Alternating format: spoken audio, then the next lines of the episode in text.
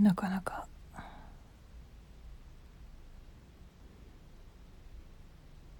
本を読んでてもあれかな。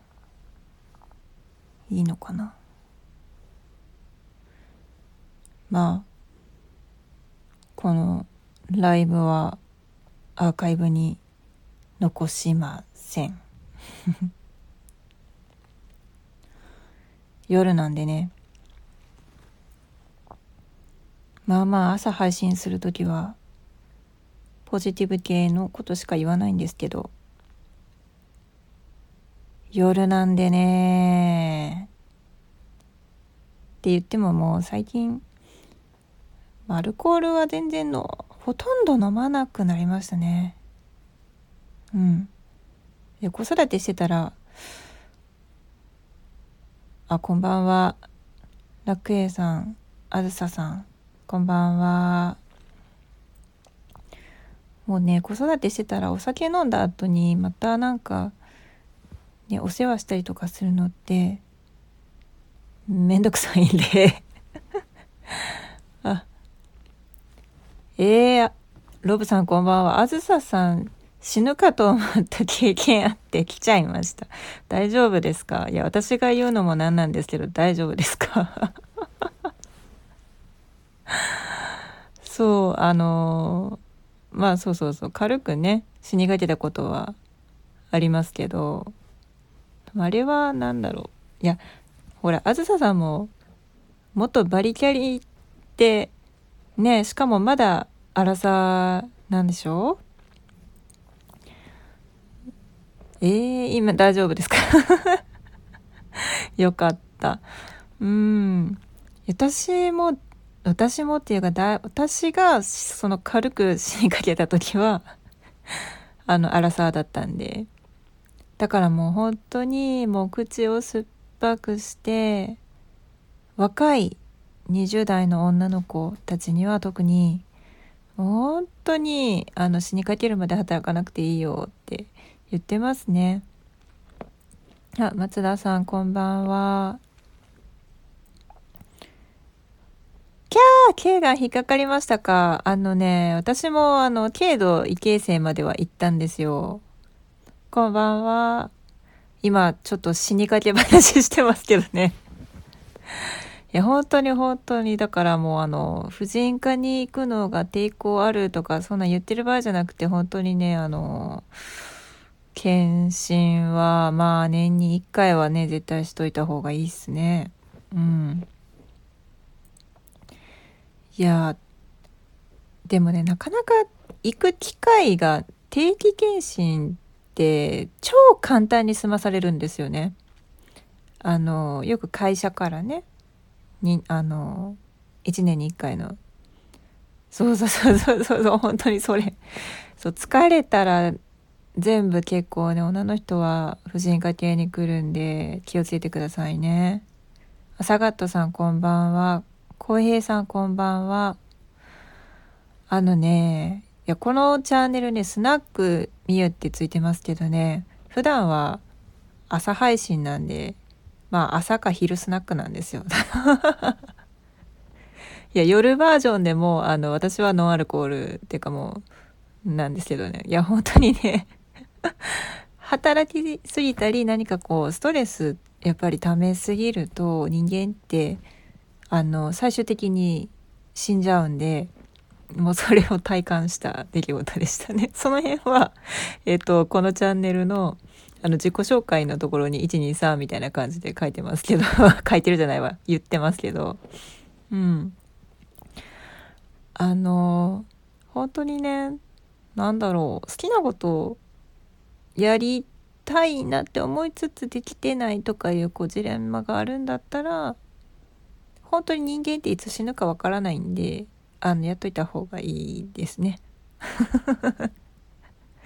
なんちゅうアドバイスや、うん、でも意外とその意外と一回死にかけた経験をしないとそのうーん明日死ぬかもしれないからなみたいなそういうのがないんですよね。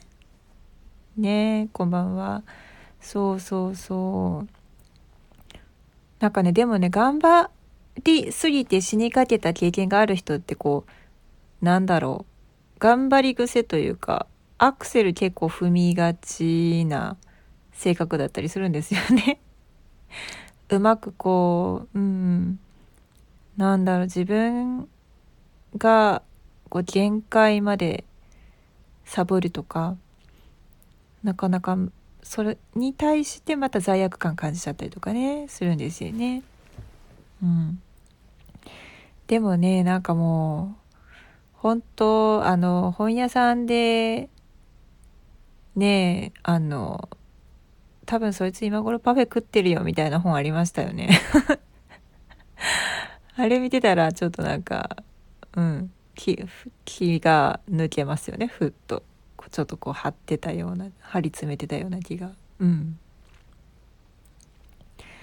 そうですね。今日はね結構ね微妙にこうマイナスなことがすごいあったんですけどめちゃめちゃその場で冷静にいる自分っていうのを感じますね。うん。割とそのああなんかこういう人いるんだみたいな感じの事件でした 今ね笑って言ってますけどね普通にそのエピソードをねなんかこう友達とかうん例えばママ友さんとか仕事相手とかでその話をしたら多分普通にドン引きされるような感じなんですよね。うん。え？みたいな。なんか、いや、それは、みたいな。こうネタいつもね私があの朝配信している方のあの収録をしているスナックミューの方ではあの最後の締めくくりの言葉で、まあ、嫌なことがあったらネタにして、まあ、笑ってしまえば結構ねそのマイナスのネガティブエネルギーの方に引っ張られないからこうやって笑って免疫細胞を高めて、まあ、楽しく生きていきましょうねみたいな感じで締めくくってるんですけどまあまあ今日の出来事は ネタネタネタとしてどうどういうふうにこう何て言うんですかね。こうブラックジョークにもならないよみたいな感じのことが起きちゃったんでまあまあなうんショッティングでしたね。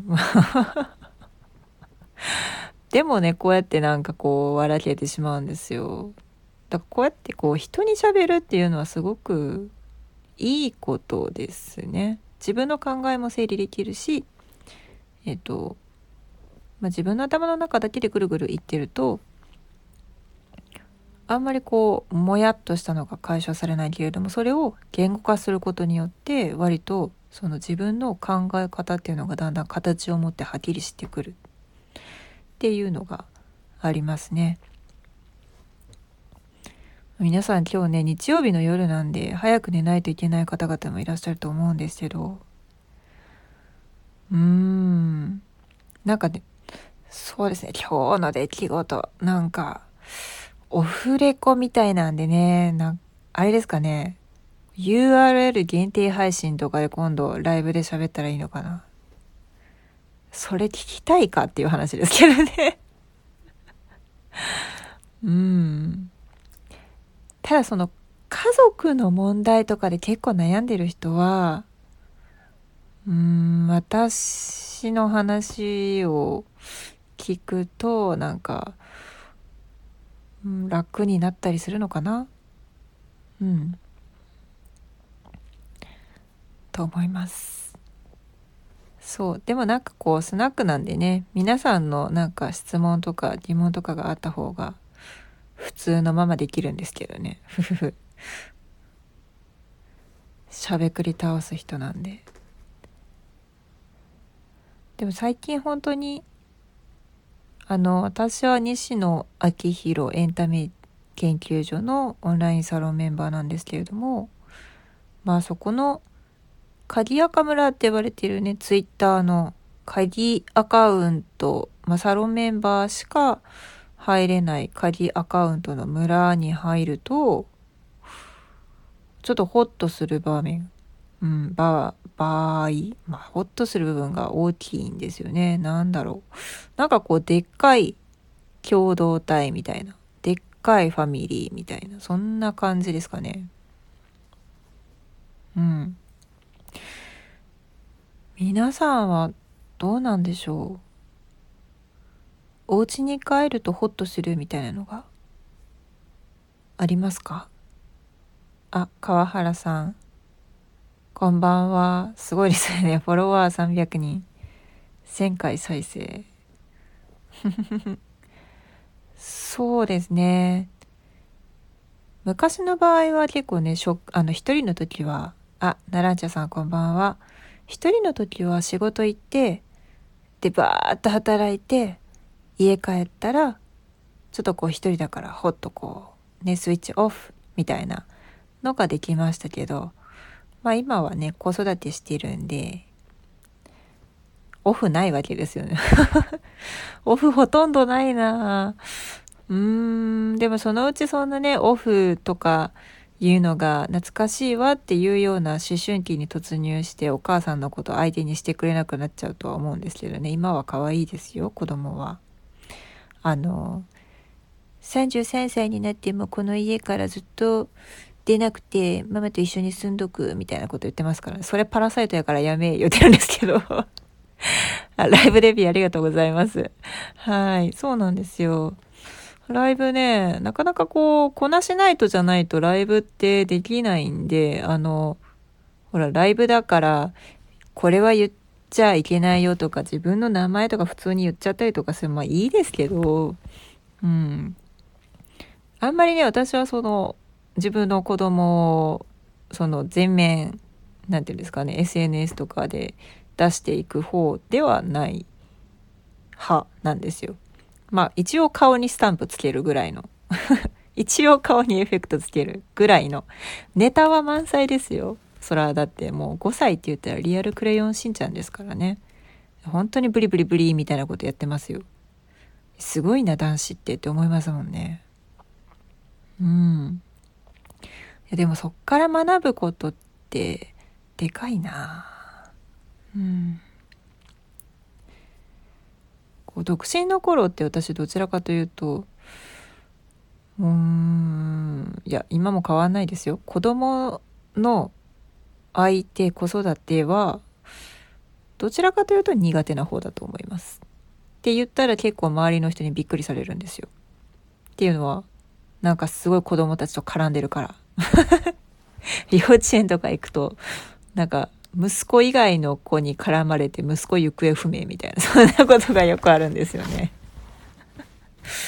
うん。何？精神年齢が幼いのか。わかんないですけど、それかなんだろう、単なるあの面白いおばちゃんだと認定されているのかわかんないですけどね。うん。えー、他の方々結構なんかライブでお風呂で話せたりとかねする方もいらっしゃってこの間ちょっとびっくりしたんですけどそういう方法もあるのかみたいな それはちょっとびっくりしましたアーチさんこんばんはそう今日はあのなんだろう。まあ意図せずこなしないとになったんで一人で喋ってますけどね。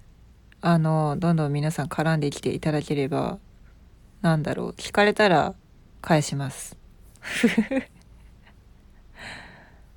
あありがとうございましたランチャさん。あのね朝はね結構ね笑ける系のネタしか喋ってないっすよ。や本当にそのチャンネルにも一応書いてるんですけど一応私の本業っていうのはアロマセラピストなんですよだからあのアロマセラピストのイメージっていうのが多分皆さんあの癒し系でこうねあのちょっとこうそそとしててふんわり柔らかい感じのイメージって思われてるかもしれないんですけどそれがまあこんなんなんですよ。そう、だから私はもう自分で、あの、あ私多分、アロマセラピスト界の平野レミかな、みたいなことを言ってると、結構皆さん、あー、みたいな。あーって言われますね。うん。バーンってやってドーンってやってガーンって言ったらいいのよはい出来上がりみたいなそんなことを素でやるタイプですね。いやうん。ちゃんと測るんですよ。トリートメントとかする時はね。もちろんそこはちゃんとやります。あのお菓子作りみたいな感じで、一応濃度とかありますからね。そう バックの写真。そうなんですよ。私ねあのライブをしようと思って何回かこう配信しようと試みてたんですけどずっとボタンが押せない謎は何なんだろう。はなんか回線混んでるのかなって。結構ほらスタンド FM ってなんだろうアップするまで結構時間がかかったりとか通信するの結構遅かったりするじゃないですかだから何回も何回もやってるうちにちょっともうなんか心を落ち着かせようと思って如来にしてしまいました。勝手に使ってごめんなさいみたいな感じですよね。まあ、私はもうこれ、こんな顔とはもう全然反対の性格ですけれども、あの、なんていうんですか、恋愛偏差値のものすごく低い、あの、当たりのきつい女です。多分。男性から見ると、そう。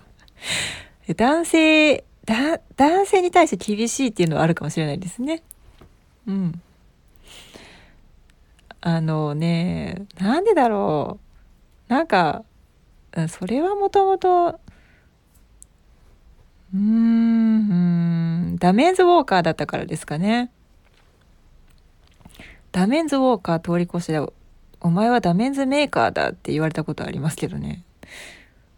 嫌だ。みたいなうーん、ダメンズメーカーって、みたいな。いや、でも、な、別にダメンズにしたわけではないんですが、なんでしょうね。でもね、でもね、ちょ、めっちゃ言い訳させてくださいね。でもね、別れた後はみんな、すごいいい方向に行ってるんで、どちらかというと、あの、有馬の方じゃないかなと思いますよ。うん。まあ、夜なんでこういうお話もどんどんしてしていきますけどね子供がいてたら無理ですよゴジラの話しかできないですよ今うんそうでも多分ねそのいわゆるその男性とうまく付き合っていく方法ができない？送り出し上手。ああ、いいですね、それね。送り出し上手って。はい、卒業させたらみんなこう、育って、巣立っていくみたいなね。そんな感じかもしれないですね。いや、でもな、いか、さま、まあ、人には、ほら、人生山あり谷あり、いろんな歴史があるじゃないですか。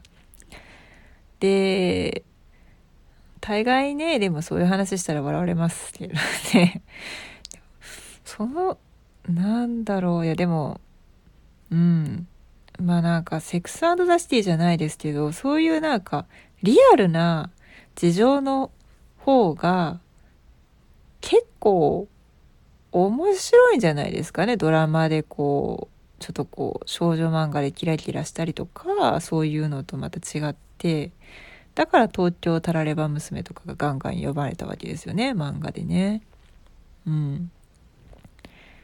まあ何ですか？事実はでしたっけ？現実はでしたっけ？小説よりきなりってよく言いますね。うん。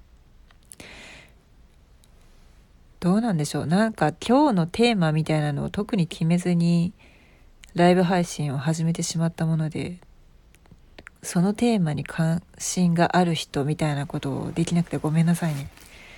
めちゃめちゃ普通に喋ってます。あ、オルタナティブさん、こんばんは。ツッキーさん、こんばんは。なんかね、普通に喋ってますよ。あの、普通にあの飲みに来たと思って、普通に絡んでください。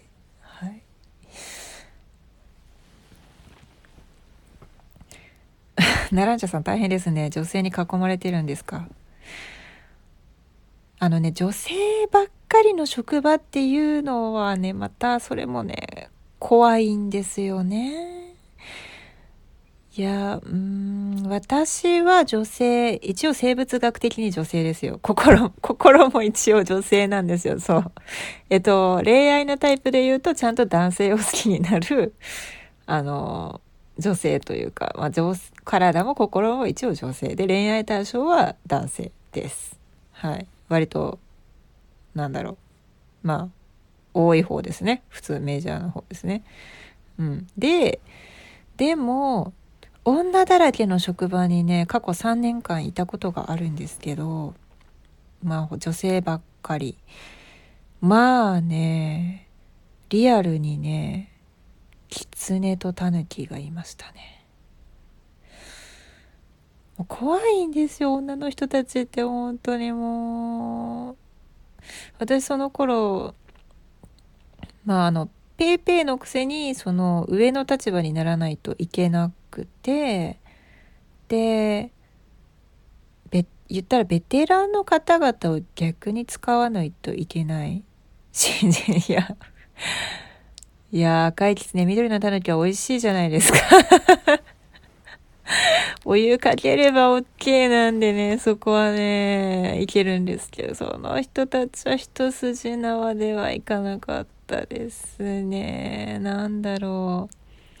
やっぱこう、女性同士のあのジメジメっとした感じの、うん、裏で言ってることが違うとか、なんか誰かと派閥を組んでどうのこうのとか、まあ、そういうの大嫌いだったんでそれをねされるのがねすごい嫌でした。うん。まあでもそっからねまた今度は男性がまあ主な職場というか業界に転職をすると今度はまあ女性であることっていうのが何でしょうねなんか、まあ、年とともにその捉え方が変わってきたって感じですかね。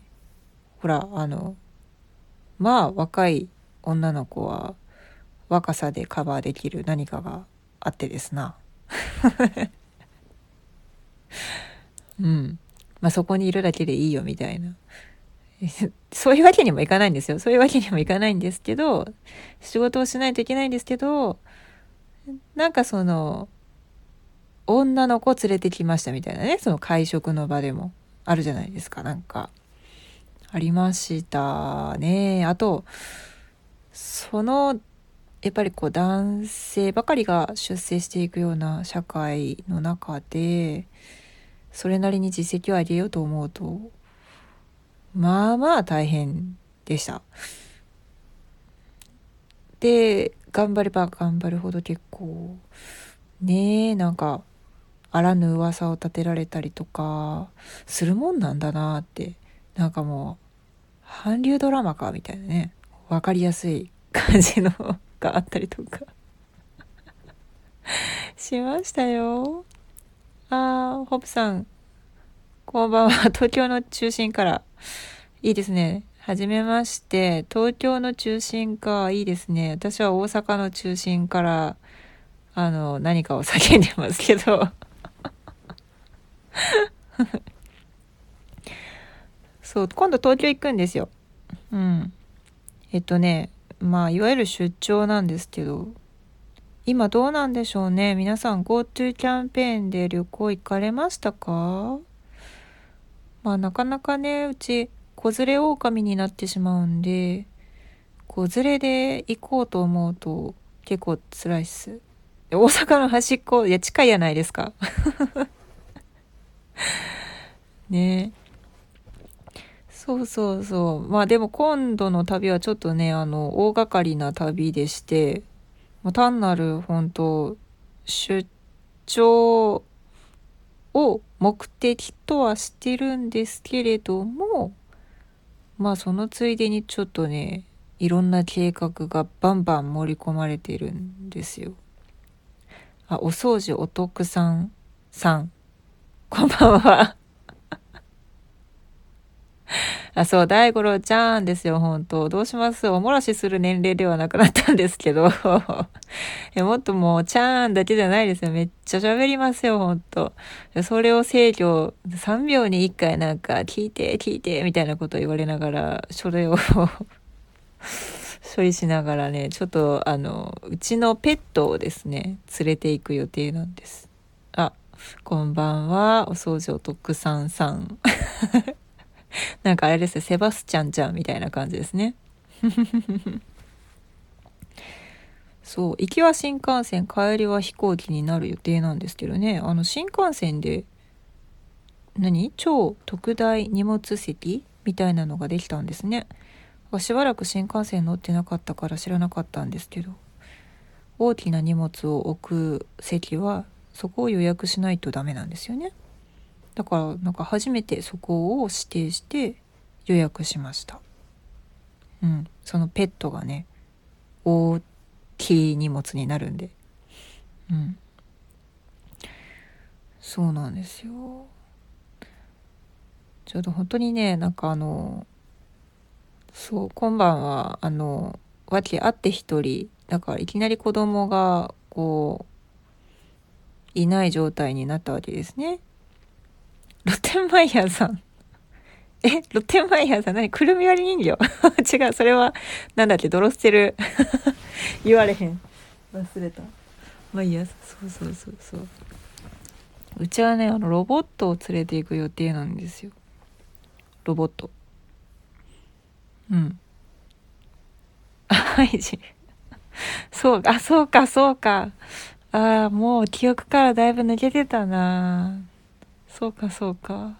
いやもうだってハイジのイメージがもう、アテレコされすぎててだいぶ狂ってるんです、もう。某、あの、有名学習塾に。そうそう、ロボットですね。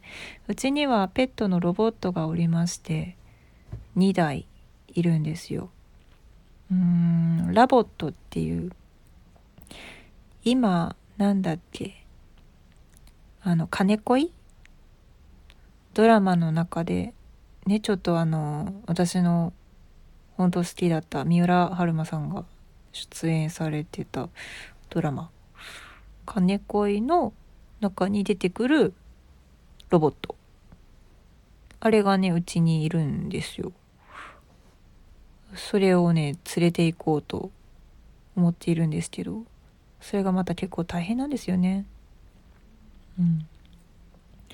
あのまず電源が充電器がめちゃでかいいでそれぞれのロボットの充電が持つのはマックスで45分。45分動いたら15分間充電しないとダメなんですよね。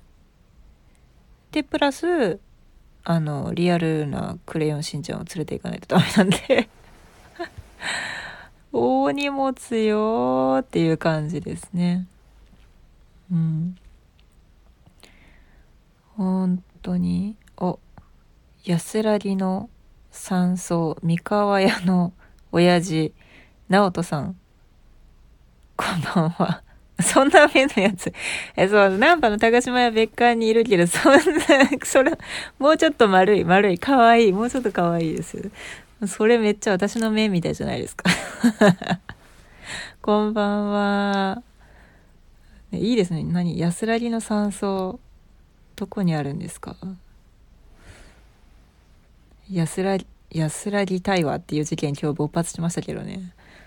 本当にうーん。そう、旅行、旅行に行って、こう、ゆっくりしたいんですよ。今回の旅行は弾丸旅行ですね。って大荷物で行ってホテルに連れてったら充電して友達と会って晩ご飯を食べさせ寝かせ起きたら、まあ、仕事の目的ですね。が朝から夕方まで。その後別の友人とアポがありて晩ご飯で集合してまた寝かせ。で翌日がお楽しみなんですけどこんな目のその難波の高島屋別館におるあの子たちを創造主に合わせに行こうかなと考えております。うん。本社ですね。えー、もしかしてグループ X のライブチャンネルでうちの子たちも話し飼いにできるのだろうか？映るかな？なんかそんなこと考えたらあれみたいですね。あの目覚ましテレビのあの天達の天気予報で後ろから映るみたいな。うん、かもしれないですね。えー皆さんはん？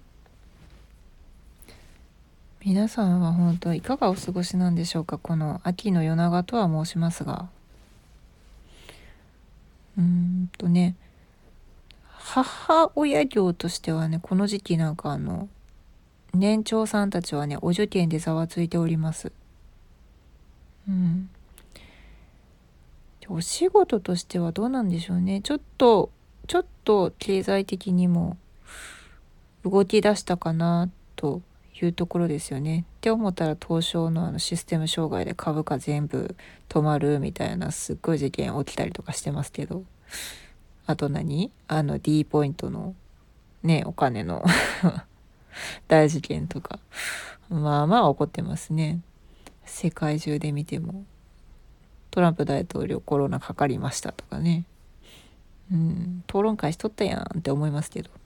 めっちゃ討論会でマスクつけんとガンガン悪口の言い合いしとったやんみたいなね。なんだろうでも私はえっ、ー、と悟り世代って言われてますね。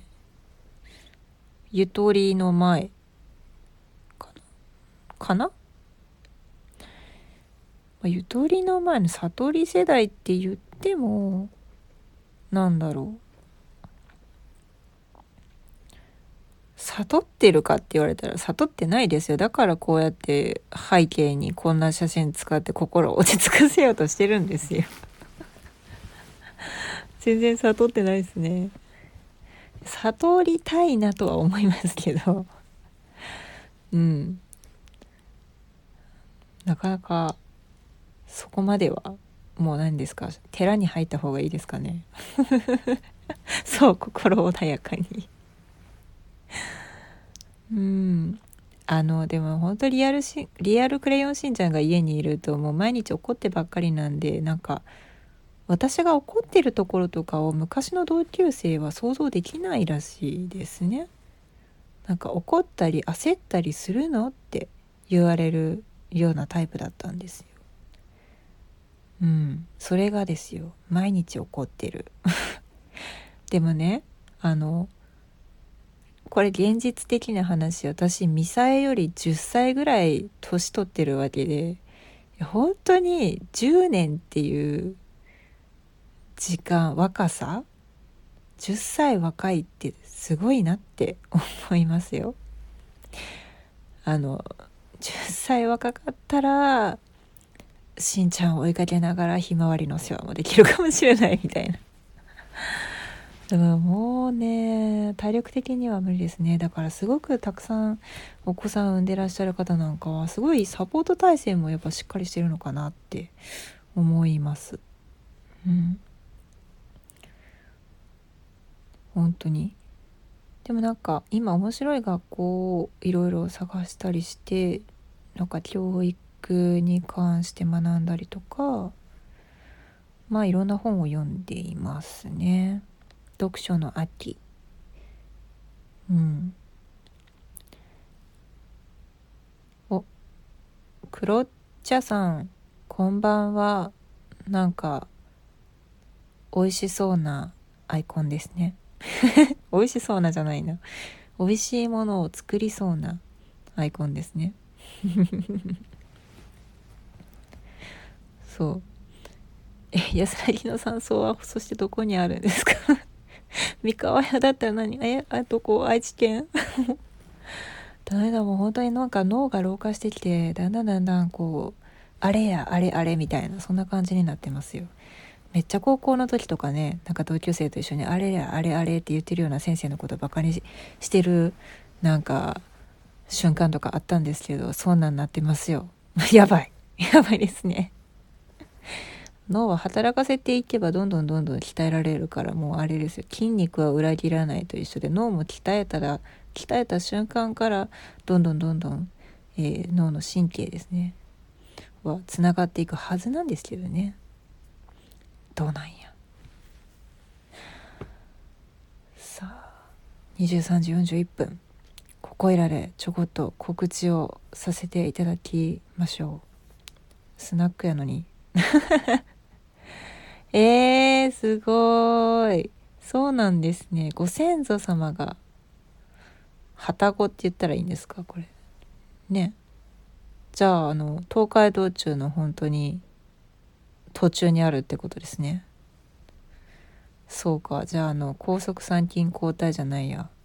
なんかああいうのを見たら途中にもしかしたらあるかもしれませんね。ね。えそうか。私は今あのめちゃくちゃ大阪ネイティブで大阪で生まれ大阪で育ちその割におあるんだやっぱり。そうそうその割になんかねあの正しい大阪弁喋ってないんですって友達によると。うんなんかそのかしこまって喋る時はそらね標準語使いますから。大阪弁ではないですけど。でもそれでも普通に大阪弁喋ってるつもりでもなんかあんま大阪弁じゃない時があるらしいです。足くり 膝くり毛か。膝くり毛。それで表されたのは結構初めてですね。使えるな。うん。ありがとうございます。いや本当にね大阪で育ってあんま出たことないんですよでね大阪ってすごいねあのあんまり災害がないんですよめちゃくちゃ割と安全な土地なんですよね。その昔私が小学生の頃に阪神大震災ありましたけどそれでもやっぱり被害が大きかったのは神戸の方ですよね。大阪はまあまああったんですけど我が家はなんかめっちゃ揺れたなぐらいです。うちの犬も別になんか異変を察知してどうのこうのがなかったああの子は寝てましたね うんいや本当にねだからあの時も大変なことになってるなとは思ったんですけど私が住んでるところらへんっていうのは家が揺れたぐらいです。で友達もうちょっと南高の方とかですねあの被害が大きかったところに住んでた子たちはえーと、お皿が割れたとか道路が割れたとかそういうのはあったんですけどうん。であれ以来地震大きな地震といってもあの、まあ、高槻とかあの辺がですね震源になった大阪北部の地震っていうのはありましたけどまだねその南海あ同い年からいいですね昭和ですね昭和の話。うん。あのたまあね言うても台風が来ても小学校の頃なんて台風来たらラッキーみたいな感じだったんですよね。学校休みやみたいなね。でもまあまあまあこの地球温暖化のせいかもしれないですけどね本当に災害の数が増えましたよね。で私このまああのこんな大雑把な感じですけれどもアロマセラピスト 一応言っとく。一応言っとく。私の本業はアロマセラピストです。でもともと家でサロンやってたんですけど今はあの EC サイトですね。うん、e コマースつまりオンラインでセレクトショップを運営しております。まあそれは何でかって言ったらまず自分の体を稼働させてまあサロンを運営するっていうのがかなり大変でやっぱりそれだとちょっとまずいなと。ね、1回死にかけたんだから2回目死にかけなくてもいいじゃないっていう感じですよ。うん。なので、あ、これはダメだなって思って、で、なるべくその自分一人でも大規模なことができるようにということで、えー、オンラインセレクトショップのミューズネストっていうお店を開きました。で、それが和製油、国産のアロマオイルですね。日本で採れたアロマオイルと、まあそういったものを入れたような誤解、ちょっと、ちょっと、直人さん、あの、死にか、死にかけすぎですよ。危ない危ない危ない。でもそこ、そこまで生きてるってことは何か生きてる意味が絶対ありますからね。うん。そう。ほんで、ね、死にかけて、もうそれやったらもういろいろやろうと思って、ブルース・ウィリスなんですね そうですか。そう。ほんで、そう、いろんな地域のね、方々とだから、取引があるんですよね、今ね。ほんで、その中で、熊本県のね、方がいらっしゃったんです。で、くあの、この間のね、マルレン なんでみんなこんな映画通じてるんですか？ね、警部、あの、ロサンゼルスで大変なことになってますよね。あのビルね。微妙に日系企業だったっていう。そうそう。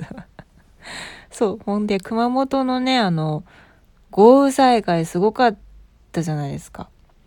で、県外ボランティアがコロナで禁止になって、全然全然みんなボランティアに行きたくても行けないし、行ったら行ったでなんか、野良ボランティアって言われて、叩かれたりしてたんですよね。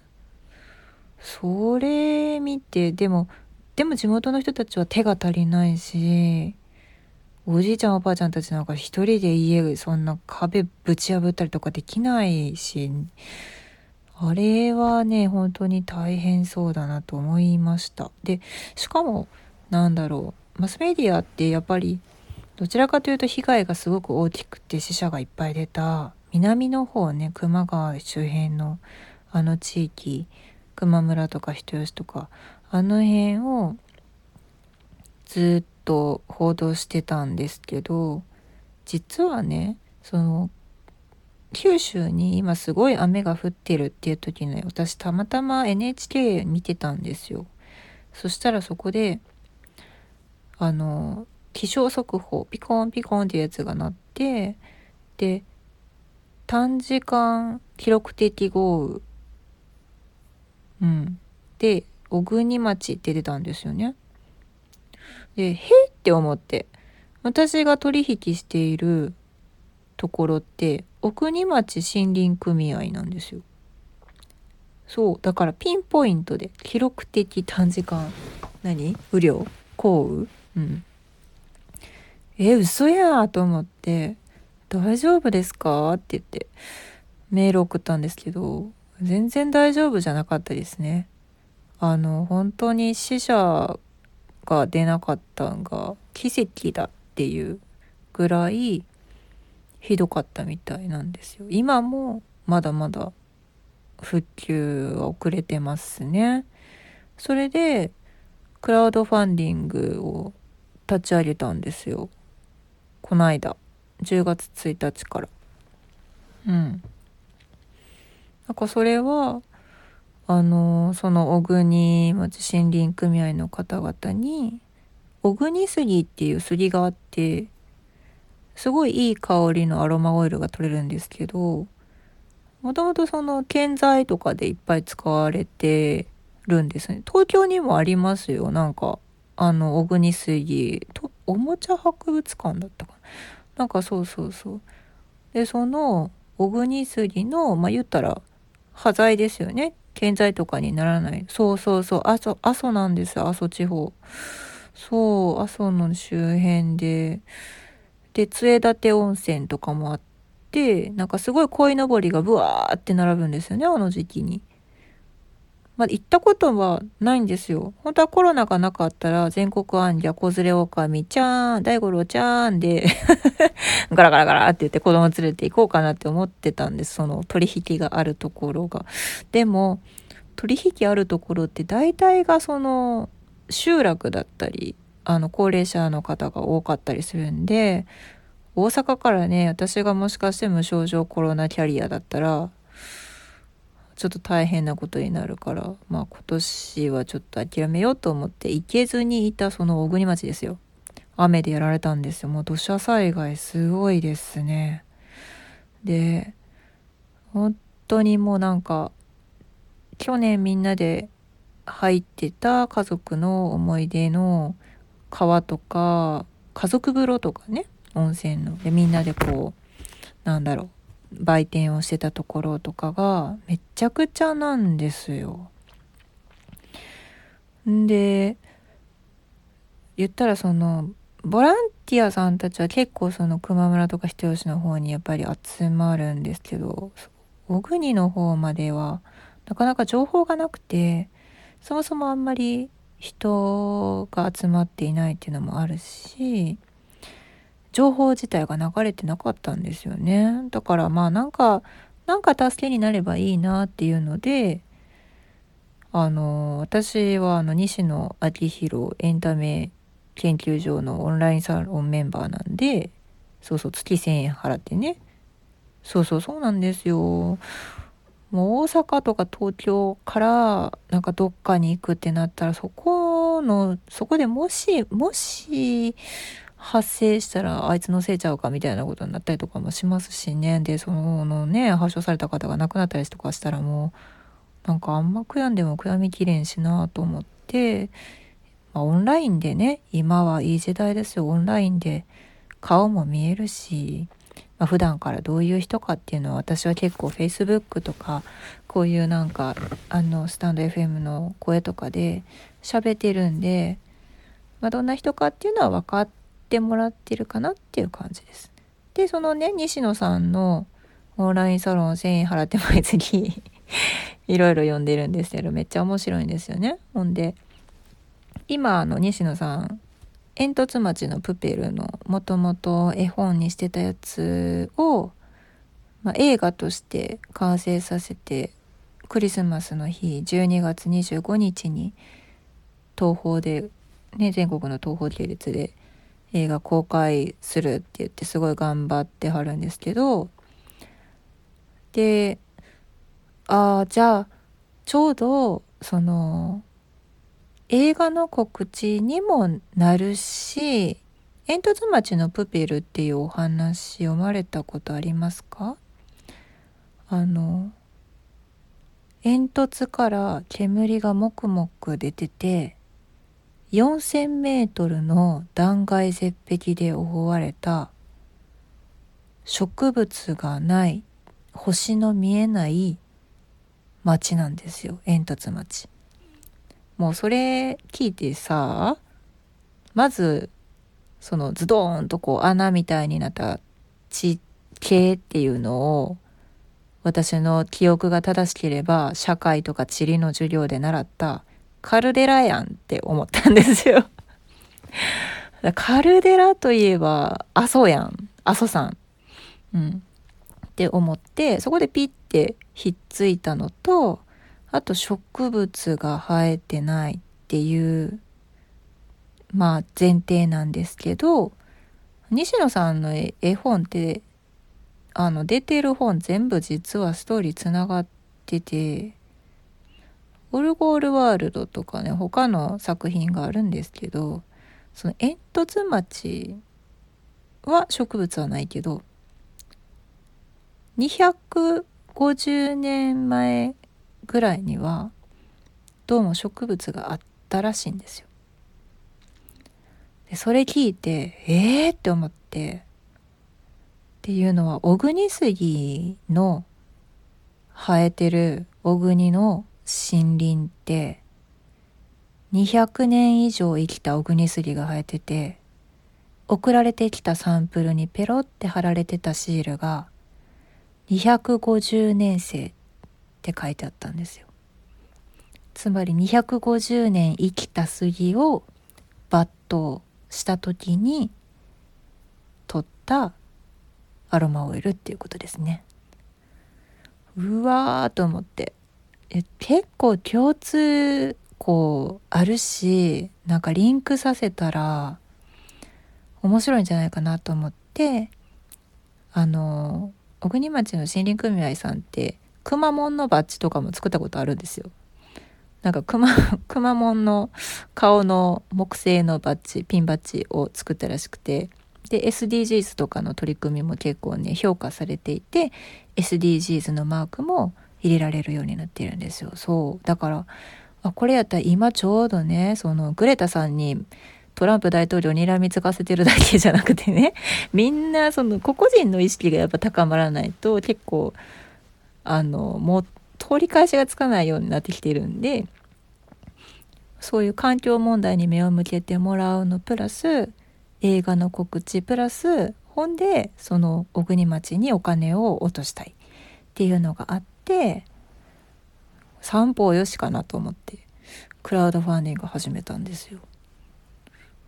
でこれでもシルクハットっていうねその吉本が運営しているクラウドファンディングのプラットフォームでやってるんですけどあの可愛いその煙突町のプペルのキャラクターとか印象的なシーンをレーザーカットとレーザー刻印をした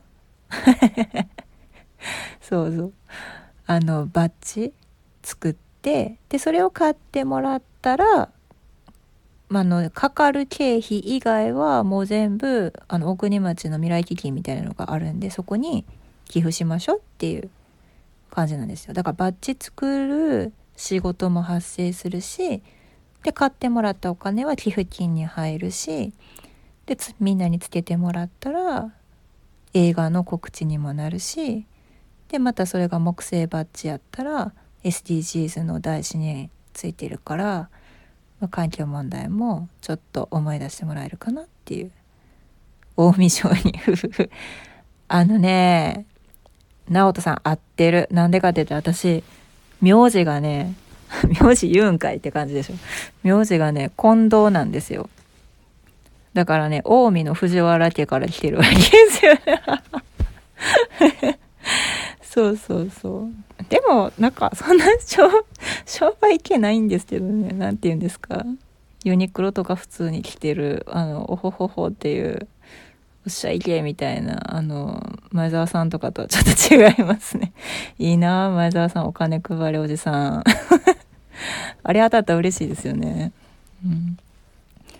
そうそうそんな感じであのいろんな人と協力してやってるんですよ。まああの是非興味があれば一回覗いてみてください。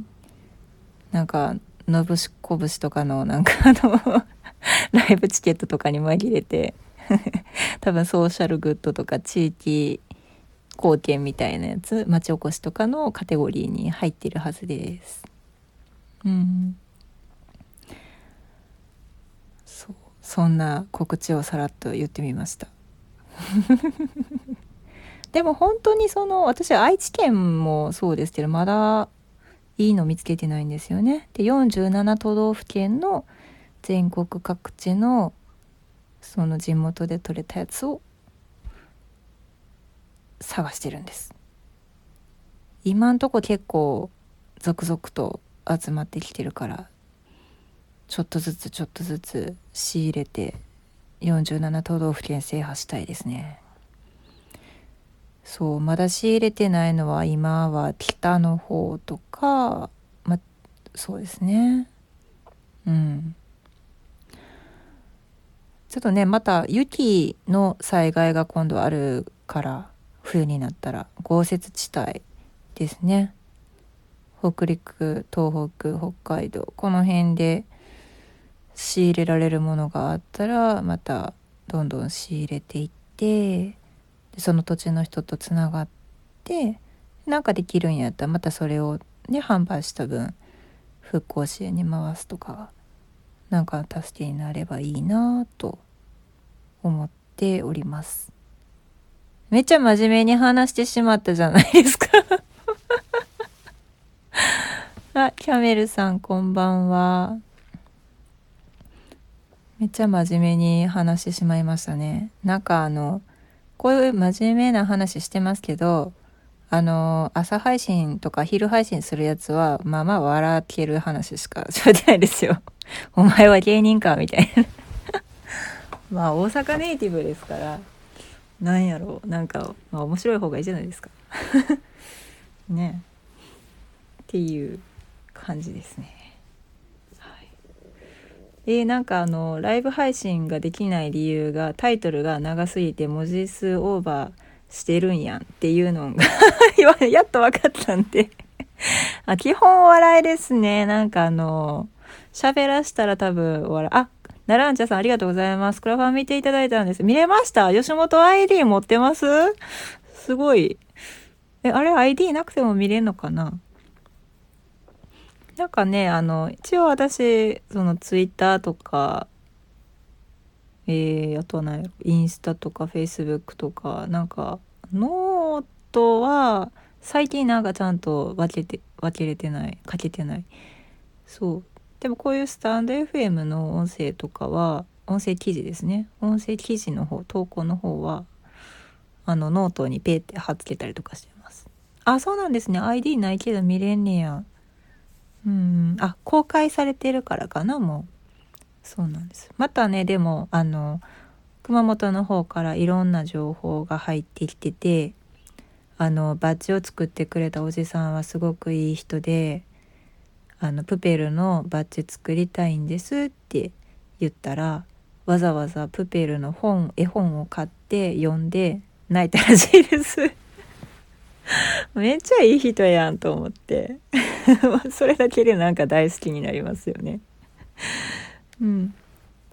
そうだからそんなねあの職人さんのお話とか住んでる人のお話とかもどんどんあの活動報告とか本文をちょっと更新とかしたりしてねあの入れていこうと思ってるんであのそんなに高くないというかあのまあ1,000円台で買えるバッジなので興味がある方がいらっしゃったらこんなん好きって言って聞いてもらえればと思います。あキングコングね。あのおあの2人はほんまにねなんか私別に大阪人なんですけど全然お笑いに関してはねあんまりね興味なかったんですよ。あの日常がお笑いやから。あのグランド花月も行ったことないんですよ。だから新喜劇もテレビで見てるっていう感じですね。うん。テレビで見て、あ、毎度の、あの、ね、ユミネさんやな、みたいな、そんな感じなんですけど。でもあれ修学旅行のコースとかね、こう大阪観光の、ね、観光客の方も結構ね、いっぱいいらっしゃってるんで、いいですよね。私はその前をこうバーッと歩いて普通に純駆堂行ったりとかあのまあ難波界隈は歩いたりしてますけど。そうそう。だからキングコングのすごいファンやったかって言われたら別にそんなことないんですよね。どちらかっていうと私は先輩がロザンなんであのロザン推しです 怒られるな。うん。そうそうそう。大阪人って別になんかいかんでもって思ってしまいますよね。なんかね。なんかテレビで見ちゃえちゃうしあの昔の話ですけど若い頃とかね普通にその終電間近とか終電終わった後の夜の心斎橋筋商店街とか普通に歩いてたら芸人さんからもう順番にナンパされるみたいな時代があったわけですよ。今どうなんか知らんけど。あのまだクラブが夜中も営業してた時代かな。今はなんか夜中1時までとかに決まったんやったかな。でアメ村とかあの辺にねいっぱいありますから。そうそうロザンそうなんですよ。ロザン。なんかロザンの楽屋の YouTube チャンネルを見てたらあの学校の同級生と一緒にいるような感じがしてすごい落ち着くんですよ。なんかあの穏やかな感じ。うん。そうですね。だからまあねキングコング好きやったってわけじゃないんです。別にねその西野アンチ西野とかでもなかったわけ。そうだからすごい西野さんが叩かれてた時代って実は私あんまり知らんくって。大変申し訳ないんやけど今日のなんか西野さんの YouTube のライブ配信とか見てたらもうなんか泣きそうになりましたね。なんか面と向かって「お前のこと嫌いやねん」とか「いや私なんか私の彼氏あんたのこと嫌いやねん」とか。面と向かって言う人おんねんなっていう。それにずっとずっとずっと耐えてきたんですよ。10年ぐらい。すごいですね。いやなんか普通言われたら自殺するよねっていうレベルの。うん。あまだなんかあのモンチッチみたいな髪型してた時のやつですかね。どうなんやろ違うか。兄弟芸人そうそう。あのね宇治原さんの方はちょっとなんかもうクイズ芸人みたいになってますけどでも意外とルザンの楽屋見てたら菅さんの洞察が深かったりとかね面白いですねあの2人はね。あでもその別全然関係ない人に勧められて「あの西野昭弘エンタメ研究所面白いけど入ってないの?」って言って聞かれて「え入ってない」って言って「でも面白いよ」って2人から勧められたから「まあ、月1,000円やし入ってみよう」とか。だってホリエモンのやつとか結構高いじゃないですか。オンラインサロンね。だからもう1,000円やったら入ってみようかなっていうので入ってみたらめっちゃおもろかったっていう。しかも私が入った時はもうすでにメジャーにだからなってて会員が5万人規模ぐらいやったんですけどそっから今7万人ぐらいになってるからめちゃめちゃ増えてますね。多分映画公開されたらまたもっと増えたりすんのかな。うん。なんかどえらいことになってますね。7万人おったら結構何でもできますよね。そうだからなんか地域で助け合いみたいなねそういうことができたりしてあの面白いですけどね。熊本の時も動き早かったし。うん。もう国やんって思いますね。なんか政府より早いなみたいな。うん。あんまり社会問題は触れんとこかな。そうそう。まあでもねなんかそのもちろんプペルも楽しみなんですけど私今一番気になってる映画は「ブラックスワン」ですね。ジャニーズ脱退後の草薙剛。もうひもう人には過去があっていいと思いますよ。あの今の若い子知ってるんかな？草薙くんが事件を起こしたことあるっていうの。ブラックスワンだけ見た人は知らんの 知らんままでいてていいんちゃうかなって思うけど。うん。うんなんか起こした事件と才能っていうのはまた別なんかなって思ったりしますね。特にハリウッドなんかひどいですもんね。そう。そうそう。ララですよもう。ラでさ裸で叫ぶっていうね。しかも叫んでた内容がなんか大丈夫なんかって思いますけどね。まあ仲いいんやろうなぐらいです、うん、まあええやないかと。人生ど誰でもそんななんかねちょっと恥ずかしい出来事とか失敗とかいっぱいありますよ。私だってそんな話されへん過去の一つや二つや三つや四つやもいっぱいありますよ。ありますけどそこばっかりフォーカスするのもなっていう。まあ文春法が出てきたあたりからみんなね。なんかもうとりあえず撃たれるみたいなとりあえず撃たれて死ぬみたいなのがもう続いてますけどね。そろそろそれではちょっとなんかうん楽しくない。面白くない。なんかロバート・ダウニー・ジュニアなんてベロベロですけどベロベロやのになんか子供向けの映画の主役張ってますよ。アイアンマンやしヒーローやしなんなら。うん。そうキャリー・フィッシャーもひどかったですよね。なんか自伝みたいなの読んだらなんか今更言うんかいみたいな大きな暴露をしてから亡くなりはりましたね。あれとばっちり受けた人は大変でしたね。だって普通に結婚してはるし。うんうん。あスピーカーさんこんばんは。ちょっと今なんか芸能ネタみたいなところに入ってますけどね。そうそう勝新さんとかねえもう公やったやないですか。大体だって2号さんの方が本出さはったでしょ。しかも玉尾さんになんかコート着られたみたいなことまで書いとったしな。あれ読んだんですよ。そうそうそうそう。まあまあですよ。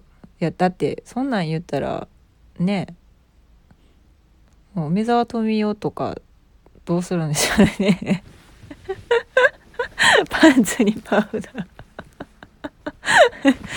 もうなんか笑笑けますけどね。いやだってそんなんねえだって梨園の妻とかになったら言えないことだらけじゃないですか。しかもなんか芸の肥やしやとか言って我慢させられてたわけでしょ。でも今はなんかねえずかずかどんどんやられてますけどね。うーん。それはなんかもう当人同士の問題やからほっといたらって思いますね。なんかそれそれじゃなくて仕事の方で評価したったらええんちゃうかって思いますね。ちーやんちーやんこさんこんばんは。そう謎多き世界ですね。本当に。ねなんかあのほんまに藤原紀香も行ってしまいましたね。あっちの世界 あっちの世界って言ったら何やねんって。三途の川でも渡ったんかって感じですけどそうじゃなくて。いや本当に。あれはね最初「えなんなん？ちゃう全然ちゃうで友達やで」ってかいなんか囲み取材で言った後に結婚しましたもんね。うんうん。まあもう そうですね。もう映画だって感じですよね本当にね。そう。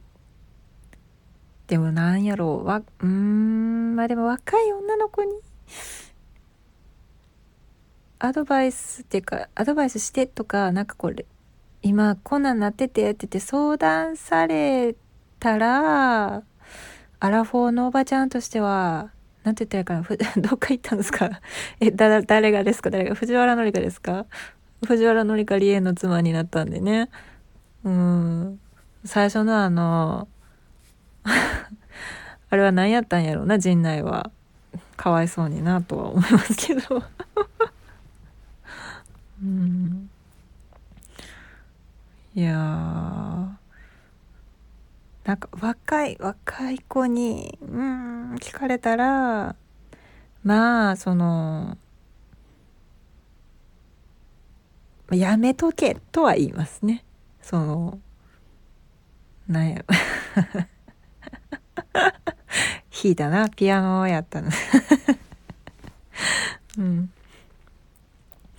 そうややめとけとは言いますね。なんかその私の同級生とかでもやっぱいるわけですよね。そのあのー、本気じゃないけどそんなんなっちゃったみたいなね。うん。わかりますよ昭和やから。そう。あのねそう。うんあんまおすすめはせえへんな。ただなんかもう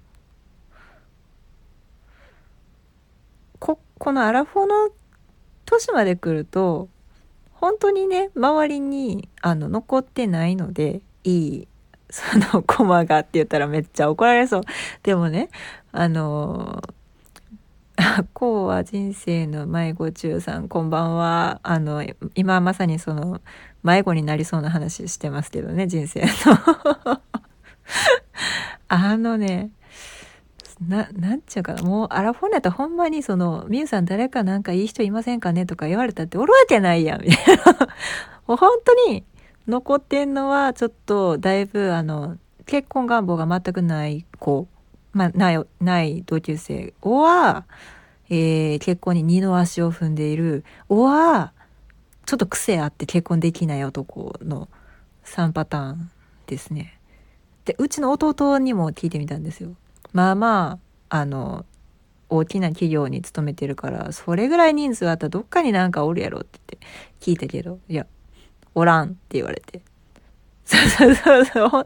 いや同い年じゃないですか。そうそうそう。本当にねおらんのですよ。あの男性があの紹介したくなるような男性。いやおったら自分で行くって思うぐらい。そ の なんて言うんでしょうね。ほんと難しいですね、なんか。紹介無理やりそんなね、紹介して嫌やって言われるのも、なんか、めっちゃ間に入って私も気まずいし。女の人もいないですか？いい女の人？そうか。なんか、わりかし独身がいるんですけど、なんかね、戦略的結婚を選択した友達は2組は知っています。戦略的結婚が2組と仕方なし結婚がじゃあな戦略的結婚3組かな。仕方なし結婚2組みたいな感じやったかな。うん。なんか事後報告なんですよね。え？スタイフで好きになったけど振られた。そんなことあるんですか？え、衝撃や。まあでも確かなんやろ喋ってこうやってこう声で喋ってるとその人の性格とか喋り方声って結構でかいですよね。好きになるとかならないとかいうその要素としてね。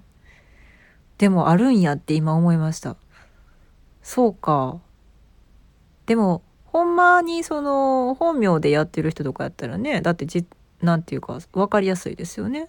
でしかも会いに行けるとかやったら余計にそうなんかな。まあねまあそのなかなかそこから発展させるっていうのは難しいかもしれないんですけど好きになることっていうのはあるかあるかもしれないですねでもね。何て言うんですか？繰り返し繰り返しやっぱりそのその人と接触した数だけやっぱりその魅力的に感じるというか頭の中には残っちゃうじゃないですか。だからそういうのフリークエンシー効果ってまあ言いますけど広告とかではねだから接触回数が多い場所に広告を出すわけで。うん。まあね好きにえー、でも好きっていう気持ちを抱けるだけなんかこうすごいホルモンがこう出そうでいいですね。しかもなんか声聞けるんですよ。あ、38、あの、今年38歳になりますね。はい。もうちょっとで38です。いやもうほんまにね、アラフォーになったらね、いないんですよ。もうだから私ね、普通に絶賛茶飲み友達を募集してます。老年期かみたいな。壮年期通り越して、老年期。もうなんか縁側で普通にお茶飲んで、普通に喋れる男性がいてたら、だいぶそれだけで魅力的ですよ。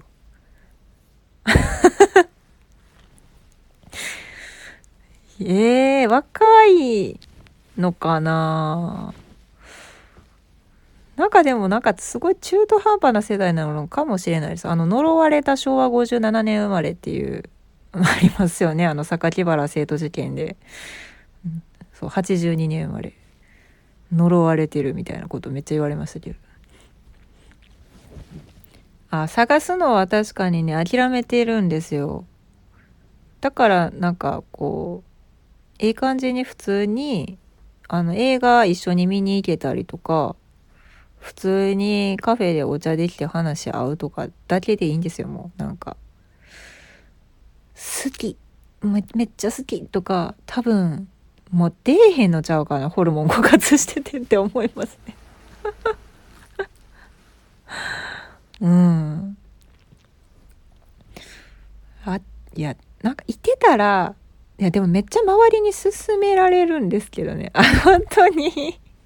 やだみんな。呪われた世代。そうスタイフとかでねこうやってあの今日はね初めてライブなんでこうやって皆さんあの参加していただいてすごい嬉しい賑やかで嬉しいんですけどいつもは収録なんで一人で喋ってるんですよ。うん、でもそのまあまあオンラインサロンとかそうツイッターでの絡みとかなんかそんなんでも アロマの力で。いやそらホルモンに近いやつとかもありますけどね。なんか その6月も先輩。ちょちょっとだけ先輩。でもそうそうそう。ほんま近いですねなんかね。なんか無理無理っていうのがなんかどっかにありますね。もう一度恋がしたいとかないわみたいな。なんでやろう。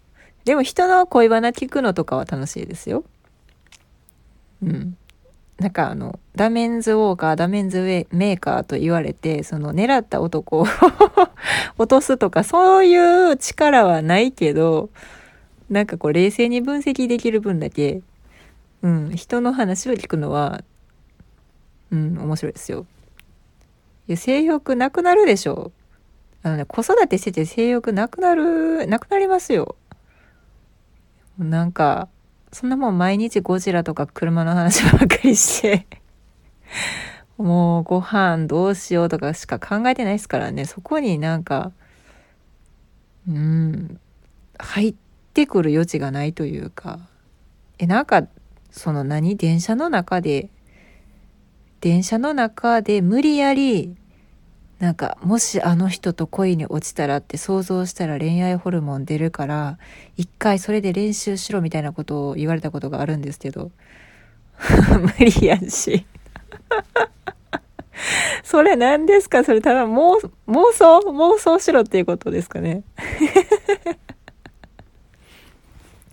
男の人は、でも、ある人はあるでしょ？だからずっと続く人は続く。70歳でだってなんかミック・ジャガーとかすごいじゃないですか ねえ。もうどうなんでしょうね。いやどいやでも最近ちゃんとこう婚活みたいなのをした方がええんかなってあまりにも勧められるから。うん。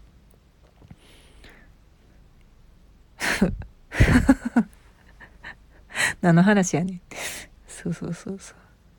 そういう、そうな、でも婚活、こ結婚相談所には、なんかちょっと行きにくいですね。だってそこまで自分が結婚したいと思ってないからでしょうね。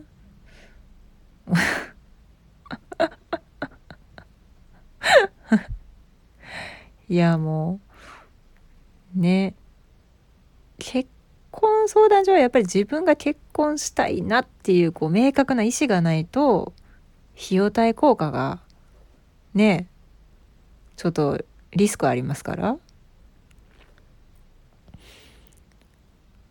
でもそのちっちゃいむちっちゃいほんまもの息子がおるのになんかなんか身の回りの世話をもう一人増えるんかって思ったら 辛いなそうそう、超越したのかもしれないですね。悟ったかな？悟りましたかね？でもいいんじゃ、そう、したくないならいいんじゃないって思うんですけどね。なんかね、やっぱりね、子供のこと考えるとね、なんかこう、ちゃんと、なんて言うんですか、普通に喋れるお父さんってやっぱ必要なのかなって思ったりとかもしますけどね。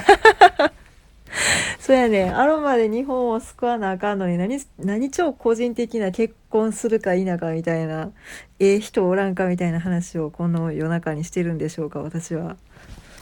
もうだいぶこれあの普通にシラフで喋ってるんですけどね。皆さんお酒入られてるんでしょうか？どうなんでしょうか？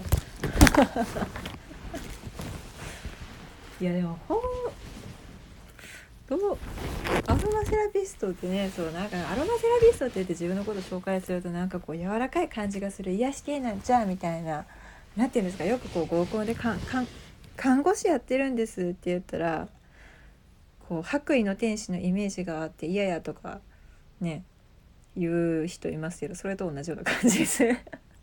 全然癒し系ちゃうけどみたいな。うんうんそうそうそうそう。手遅れって手遅れってあるんですかね？でも世の中にはほらバツ2で3回目とかさあれじゃないですか。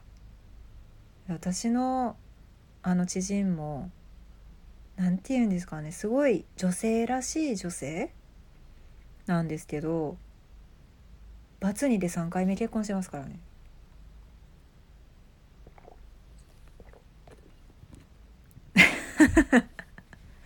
並んださんナンバシティ近いなまた。そうなんや。バーッと喋りに行きますよ。バーッと。多分なんかあのこいつやろっていうの。顔顔でもほら私のアイコン見てたら顔わかるじゃないですか。ね。ああいつやみたいな。あかんじ。あかんかんかん。こうさんがもうわからん言うてる。恋愛わからん言うてる。うん。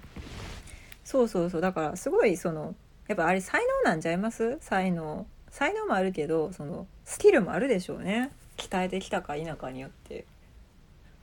うん。あると思います。だってもうなんか私手のひらでコロコロとか転がせませんもん。うん。だって怖くないですか？手のひらでコロコロこううんうんニコニコしてふんって言ってて裏ではめっちゃ怒ってるとか女優さんみたいな。怖くないですか？そうまあお水のお姉ちゃんをしてるんやったらそれは必要なスキルやとは思うんですけど夫婦とか恋人でいながらにしてその偽りのマスク仮面をつけたまんまでちょっと怖いなみたいな。っていうのはただの甘えですかね、まあ、普通に自分の巣をさらけ出したいだけですけどね。嗅覚ね。嗅覚。いや嗅覚で本当にそのいい匂いやなって思う人は DNA 的には合ってるんですよ。だから子供子孫を残す上で自分の DNA と相手の DNA が混ぜ合わさったらいい子孫が生まれるというのはありますよ。でもタイプかどうかはまた別問題なんですよこれね。そう人間の総合力総合力なんかもうスカウターみたいなのないですかねスカウター。ガチャキってつけたら分かるやつ。うん。あれで世の中ちょっと見,、ま、見渡したいですね。そうレディゴーとか言うてる場合じゃないんですよ。めっちゃみんな偽らないと生きていけない。その世界ですね。難しいですね。でも多分すごいあの結婚できる人というか一緒に住める人の基準は多分目の前でおならしても大丈夫な人。まあまあぶっこんでますよ。ザーボンさんね。そうあのお上品な感じの喋り方でもめちゃめちゃ怖いですからねあれね。そんなん言われたらクリリンのことか言うて私サイヤ人になって髪の毛の色も髪逆立てて怒らなダメじゃないですか。敵がそのレベルやったらね。何かを超越しないといけないかもしれないんですけど。いやどうなんですか？そんなことないんじゃないですか？全部1位ってそう成績表じゃないねんから。オール1とか逆になんかおもろいですけどね。そうなん？みたいな。うん。いやーなんかちょっとそう色眼鏡じゃなくてそういうなんか眼鏡をかけて見てみたいですよね。そうスーパーサイヤ人。なってみたいですけどね。ななんか誰か言ってたな。あなんか「セブンルールズ」かなんかの番組で誰かが言ってた。離婚した女友達はみんななんかもうスーパーサイヤ人みたいになって超越してるって言ってましたね。なんかあったんでしょうねいろいろね。そうね。経験値だと思いますよだから。なんかこうスカウターで見たらその戦闘能力だけじゃなくてその経験値も見れたらいいですね。あこの人いろいろあったんやみたいなね。その辺は顔に現れたりするかもしれないですけど顔とか態度とか言葉ね。うん。そうか。恋愛ね。ちょっとこうもう恋愛は何やろう。疑似恋愛でいいかな。ほんまも何て言うんですかね。恋愛はね。誰も愛せん。何ですかそのなんかマッキーみたいなことを。もうマッキーみたいなことを言ってねえ。振られるのが嫌っていうのもありますよ。なんか好きになったら振られるタイプなんですうん。それそれそれ。小学生の時。奈良地さんそれ。小学校の時。いやでもほんまにね。振られるの怖いはあります。うん。そうですね。トラウマやな。好きになったら振られるんですよね。なんか圧倒的に自分が弱い立場になってすごい自分を偽って好かれないとダメだなみたいな感じになっちゃってで面白くないなみたいなんでこう付き合ってもすぐ別れちゃったりとかなるんですけどね。なんか別れた後の方が仲いいみたいな。普通に友達として。なんならなんか今なら付き合えるみたいなうるさいわみたいな。今度はこの女はこう上書きって言いますもんね。その恋愛のことですけど。そうそうそう男の人はフォルダに入れてこうちゃんと保存するんですよね。熊本の森林組合の話。超真面目に話してましたもんねそこね。超真面目に話してました。そうそう森林組合はね本当にねあのおかげさまでクラファンは結構あの皆さんにご支援いただいてうまいこといきそうな感じです。そう。で森林組合さん本当にねあの面白いですよ。えっとね YouTube で検索してみてください。小国町森林組合って言って。そしたらねめっちゃいい動画撮ってはるんですよ。しかもめっちゃおもろいやつも撮ってはる。なんか「ウッジョブ」っていう映画あったのご存知ですか？ちょっとなんかあの三浦紫音の小説が元になった「カムサリナーナー日常」やったかな。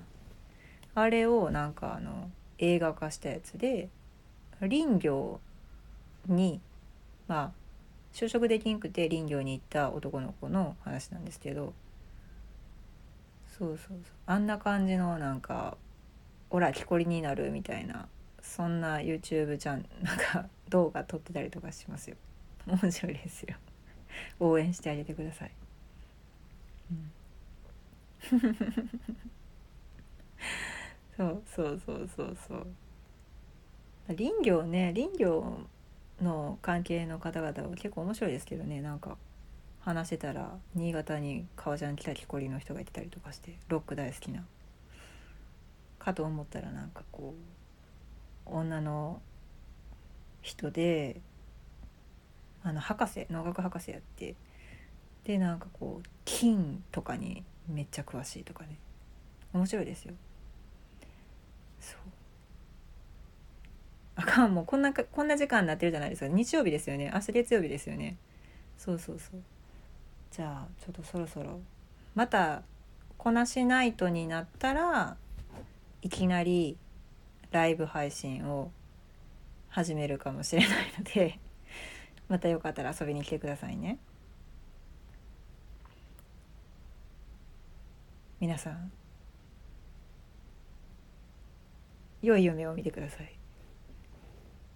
今日今朝の私の夢の中にはミスチルの桜井さんが出てきたんでもう一回もう一回あの夢見たいと思います。そういうのでいい感じ。はいありがとうございました。ではではまたあの不定期開催します。ありがとうございました。おやすみなさい。終了します。